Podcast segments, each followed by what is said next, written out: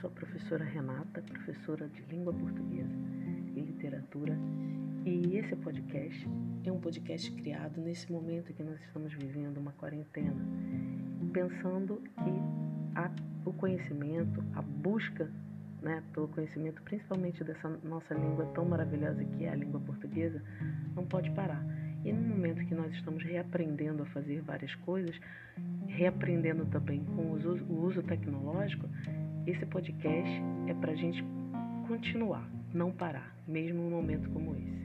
Então, para os meus alunos, para os amigos, esse podcast é o podcast Conectados com a Língua Portuguesa.